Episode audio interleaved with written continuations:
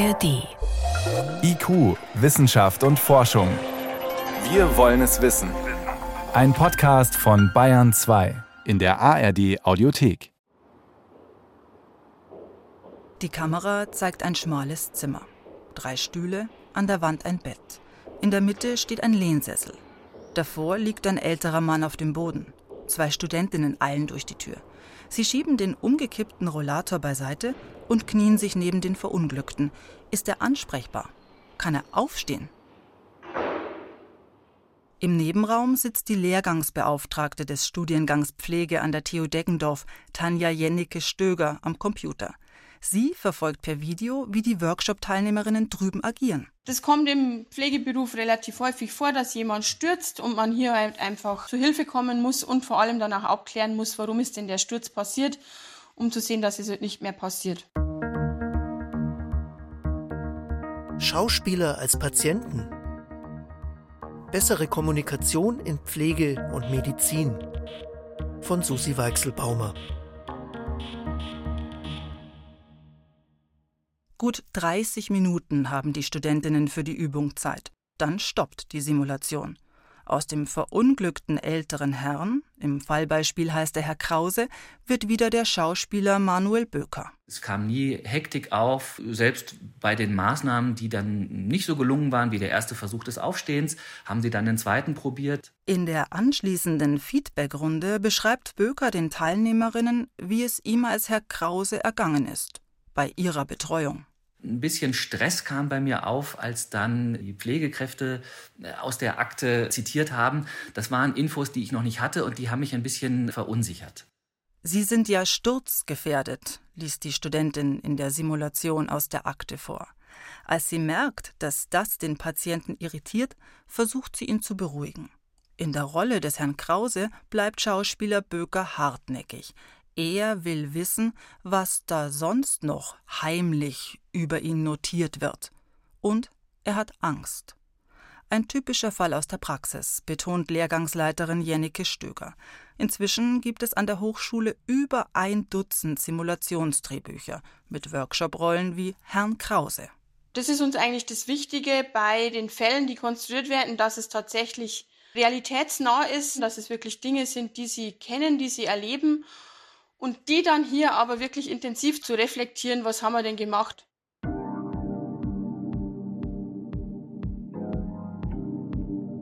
Der Ablauf der Trainings an der TU ist festgeschrieben. Die Teilnehmenden öffnen unvorbereitet die Tür zum Simulationsraum und befinden sich mitten in der Situation, die es zu meistern gilt.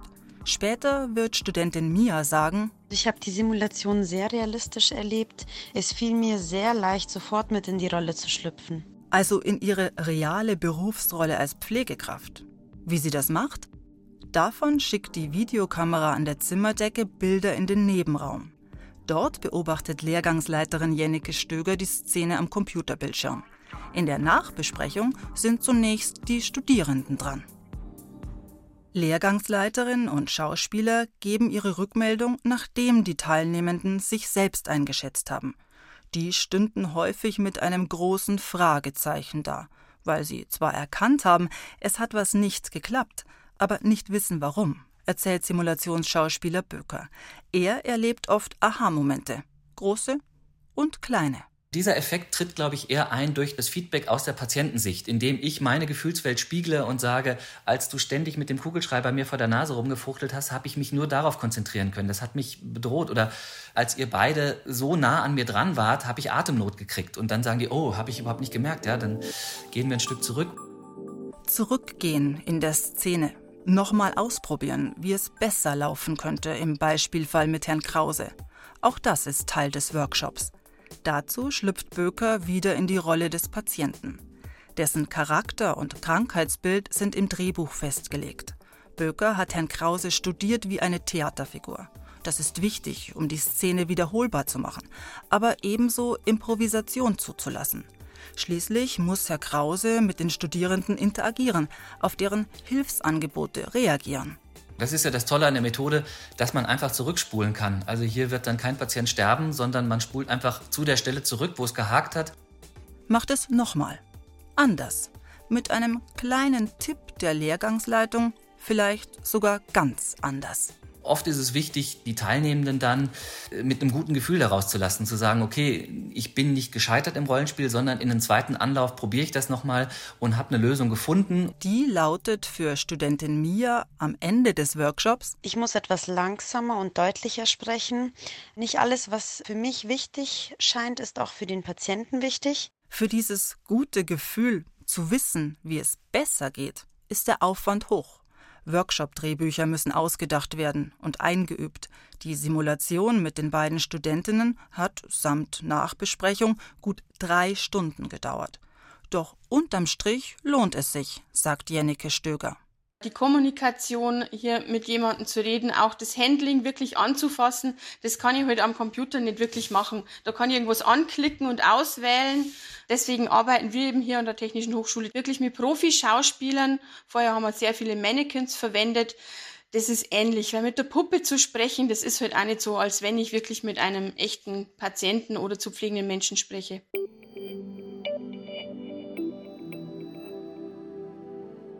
Echte Menschen zeigen echte Reaktionen. Kommunikation bedeutet Interaktion. Und dass die erfolgreich ist, kann man trainieren. In Skandinavien oder den USA werden längst in etlichen Branchen Simulationsschauspieler eingesetzt. Öffentlicher Dienst, private Unternehmen, der Gesundheitssektor. In Deutschland entwickelt sich der Berufszweig zögerlich. Auch Manuel Böker hat für sich überlegt, ist das was? Und kann ich das?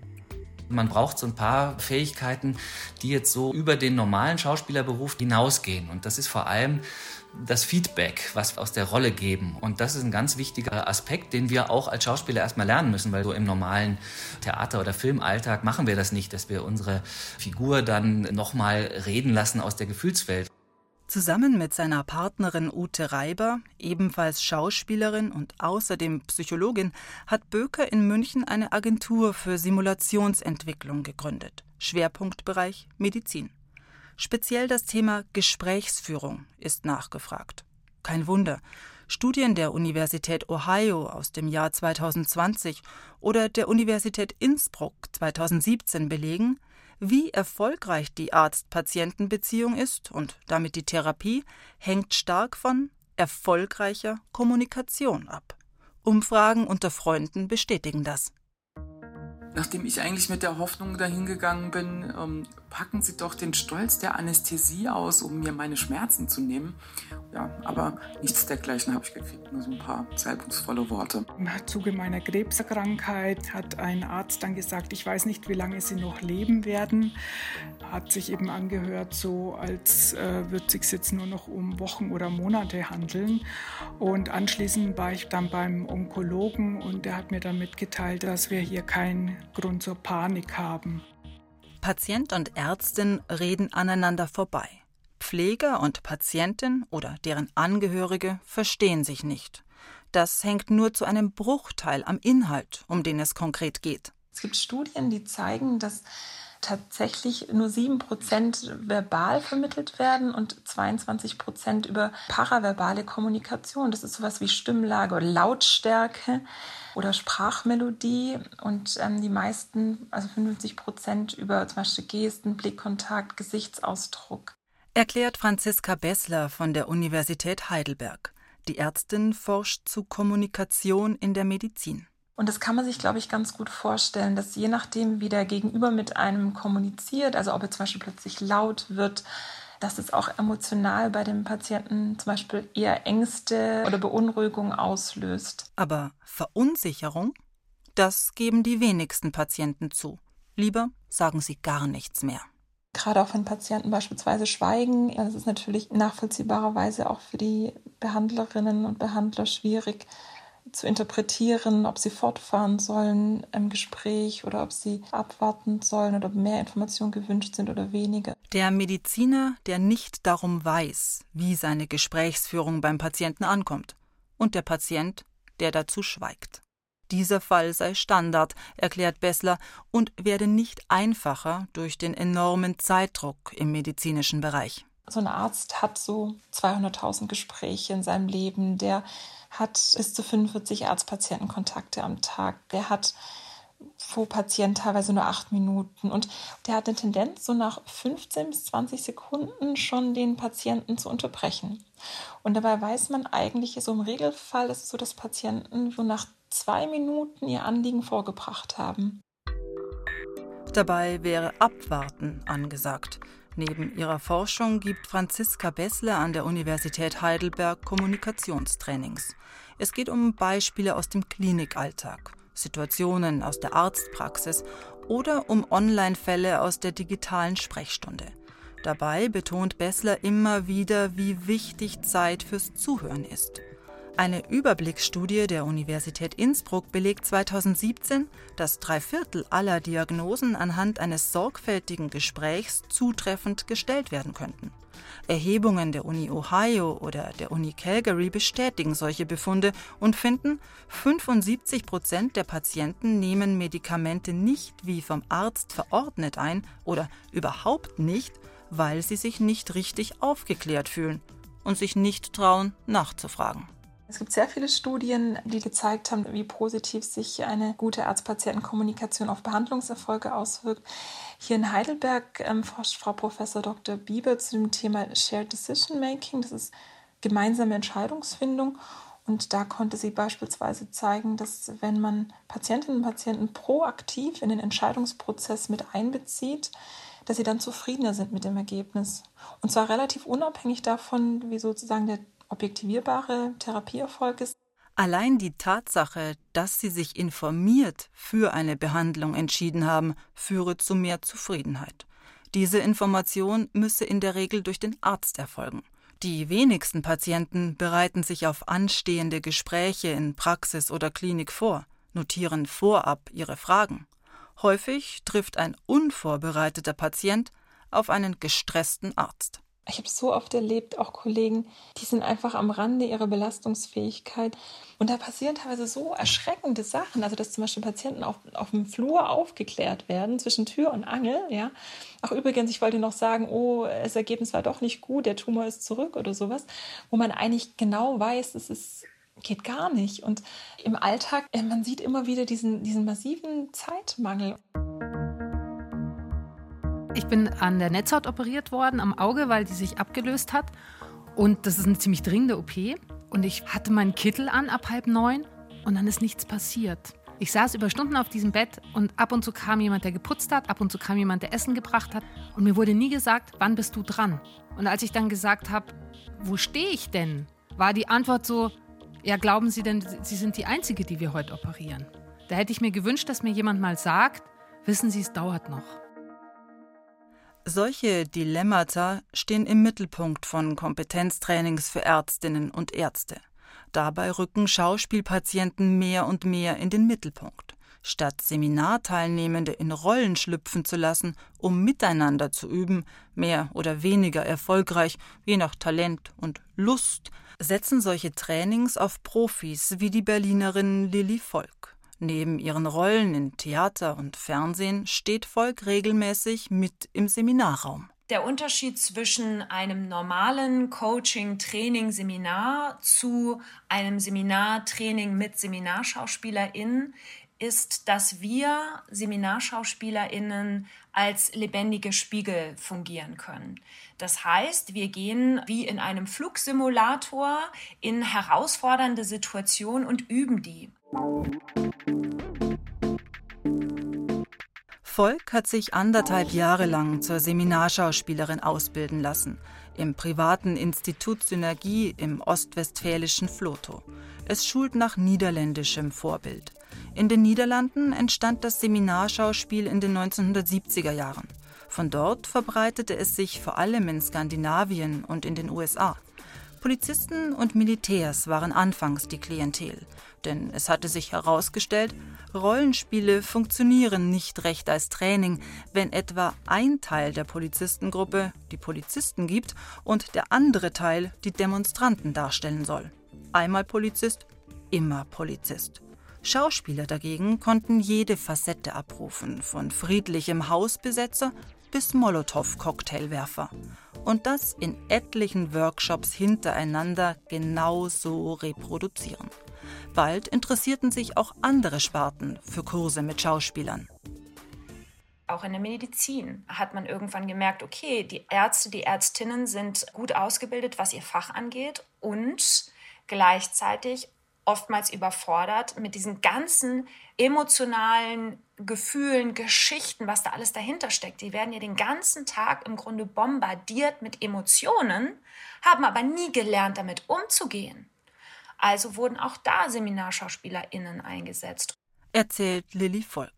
Bei ihrer Ausbildung hat sie speziell eine Methode gelernt, bei der Trainer und Schauspieler als Team agieren. Der Trainer erklärt Kommunikationsmodelle, liefert den theoretischen Überbau und moderiert den Workshop. Der Schauspieler bleibt in seiner Rolle oder in seinen Rollen und gibt nur daraus Feedback. Die Teilnehmenden absolvieren drei Runden. In der ersten reagieren sie spontan auf die jeweilige Testsituation. In der zweiten Runde bekommen die Teilnehmenden gespiegelt, wie sie sich eben verhalten haben. Das heißt, ich spiegel ein, zwei, drei Punkte die ich wahrgenommen habe, als extrem oder groß wahrgenommen habe, spiegel ich der Teilnehmerin, dem Teilnehmer, sodass er sie in den Spiegel gucken kann und mal wahrnehmen kann, wie nimmt mich mein Gegenüber denn wahr. In der dritten und letzten Runde spult alles auf Anfang. Die Teilnehmenden gehen zurück in die Eingangssituation und meistern die, nach Diskussion mit Trainerin oder Trainer, mitunter besser. Coachin Bauhofer nutzt neben dieser dreistufigen Methode auch andere in ihren Kursen.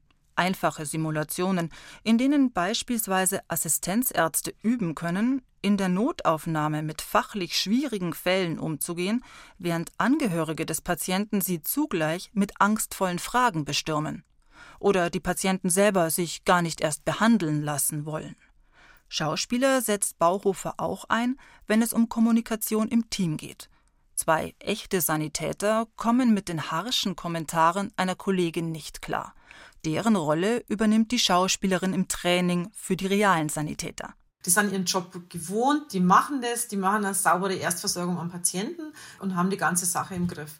Jetzt kommt Lilly in ihrer Rolle als Notärztin ins Spiel und wertet die mal sauber ab. Also die sagt dann so Geschichten wie, soll das jetzt ein Tubus sein? Es ist ja die völlig falsche Richtung. Was habt ihr denn da gemacht?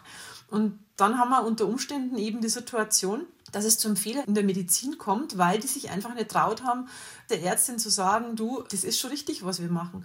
Und dann fallen die aus ihrem Kompetenzempfinden raus. Das heißt, das, was sie fachlich eigentlich wirklich können und Tag für Tag machen, stellen sie dermaßen in Frage, dass sie daneben stehen und zugucken, wie die Situation für den Patienten ungut wird. In der Feedbackrunde erklärt Schauspielerin Lilly, als Notärztin sei sie gestresst an den Unfallort gekommen, der Tag bis jetzt ohne Pause gewesen. Sie habe einfach schnell handeln wollen und klare Ansagen der Sanitäter erwartet. Was läuft hier schon und was nicht? Die beiden aber verstanden vor allem eines Kritik an ihrem Tun. Und ich glaube, dass wir grundsätzlich denken in der Kommunikation, es hat immer alles mit uns zu tun. Und da ist dann so die Erkenntnis, hoppala, andere geht ja eigentlich von sich aus und sagt es vielleicht nicht nur, um mich zu kränken oder um mich klein zu machen, sondern einfach, weil der so mit sich beschäftigt ist. Ich bestimme mit, wie mit mir kommuniziert wird und was ich davon wie verstehen möchte. Um das zu vermitteln, arbeitet Coachin Bauhofer lieber mit Schauspielern, als echte Kolleginnen und Kollegen zusammen ins Rollenspiel zu schicken. Da gehe es sonst schnell darum, wer zu Recht oder Unrecht nun eigentlich was gesagt, gemeint und wahrgenommen hat. Im vorgestellten Fall mit der Notärztin alias Lilly Volk fällt diese Ebene weg. Die echten Sanitäter im Workshop konzentrieren sich auf sich selbst. Wie verhalte ich mich bei Stress? Werde ich leise und fokussiert oder laut und hektisch? Gerade wenn Menschen unter Druck, unter Stress stehen, weil es um das Existenziellste gehen kann, was wir haben, unser Leben oder ne, das der Patienten, Patientin, dann ist es wichtig für mich zu wissen, wie reagiere ich, was kann ich in diesen Situationen tun, um meine Kommunikation erfolgreicher zu gestalten. Extremsituationen in der Medizin der schnelle Einsatz draußen oder in der Notaufnahme, der Leben rettet oder es nicht schafft, die schlimme Nachricht, die der Arzt in der Praxis überbringen muss. Dann hatte ich eine Hausärztin, die mir beim Tod eines sehr nahestehenden Menschen hat sie sich über eine Stunde Zeit genommen, mit mir darüber zu sprechen und hat sich auch darum gekümmert, dass ich anschließend eine Adresse für eine Trauergruppe bekomme. Und der Ärztin werde ich auf ewig dankbar sein, was sie hier für mich getan hat. Wie kommuniziert sich das Ärgste? Trainerin Petra Bauhofer und Schauspielerin Lilly Volk erleben sogar bei erfahrenen Medizinerinnen und Medizinern an der Stelle große Unsicherheiten. Irgendwann legen sich viele Ärztinnen und Ärzte Strategien zu, die sich für sie persönlich ganz okay anfühlen. Selten gibt es dazu eine konstruktive Rückmeldung. Nach der schlimmen Botschaft brechen die einen Patienten zusammen, die anderen Angehörigen gehen augenscheinlich gefasst. Die Dritten haben tausend Fragen.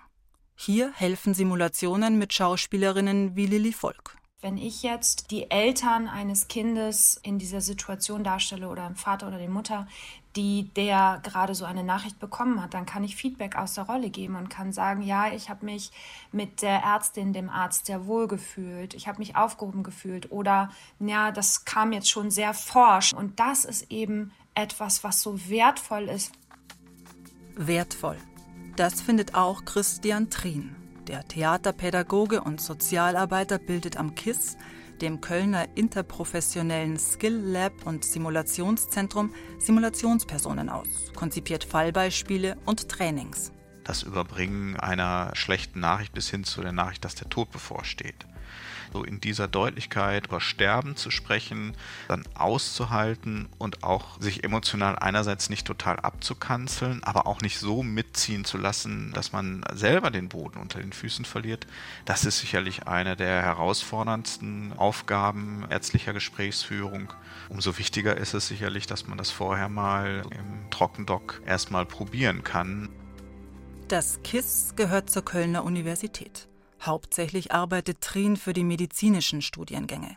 Seit 2002 sind Simulationsworkshops fixer Bestandteil der Lehrpläne dort. Seitdem gilt bundesweit, dass Kommunikation in der ärztlichen Ausbildung in irgendeiner Form gelehrt werden muss. Mit der Erweiterung der Approbationsordnung 2012 und dem geänderten Zuschnitt von Studiengängen wie Pflegewissenschaften, Gesundheitswissenschaften, Medizin wurden die Angebote konkreter und praxisorientierter. Konsequent müsse der nächste Schritt mehr Praxisanteil in den Abschlussprüfungen sein, sagt Trien. Er ist in der Gesellschaft für medizinische Ausbildung in der Leitung des Ausschusses für Simulationspersonen. In dieser Funktion wirkt er derzeit mit an der Überarbeitung der deutschen Approbationsordnung. Und die sieht eben auch vor, dass nicht nur verstärkt Simulationspersonen in der Ausbildung eingesetzt werden, sondern eben dann auch in den ärztlichen Prüfungen. Bis dahin wird es noch eine Weile dauern. 2025 könnte es soweit sein. Dann werden Simulationspatienten in der medizinischen Aus- und Fortbildung wohl eine noch größere Rolle spielen. Für den Münchner Schauspieler Manuel Böker ein wunderbarer Job neben Theater, Film und Fernsehen. Wie seine Kölner Kollegin Lilly Volk findet er es wichtig, dass immer mehr Hochschulen, Kliniken, Rettungsdienste auf Trainings mit Schauspielpatientinnen und Patienten setzen. Ich kann nur sagen, mich hat das, glaube ich, in meiner Arbeit als Schauspielerin sehr inspiriert. Also ich äh, bin dann schon nach so einem ganzen Tag, nach acht Stunden mit mehreren Simulationen bin ich schon geschafft. Das ist emotional herausfordernd, aber auch sehr, sehr beglückend, weil man dann sofort ein Feedback hat und diesen Trainingseffekt. Und es ist super wichtig, dass wir authentisch sind in dem, was wir spielen und kein Riesendrama aufführen oder groß senden, wie es auf Bühnen wichtig ist, sondern dass wir ganz nah dran sind, ganz feinfühlig spielen oder sind in dem Moment und ganz authentisch bleiben. Sie hörten IQ Wissenschaft und Forschung heute mit dem Thema Schauspieler als Patienten. Bessere Kommunikation in Pflege und Medizin. Eine Sendung von Susi Weichselbaumer, Redaktion Helmut Nordwig.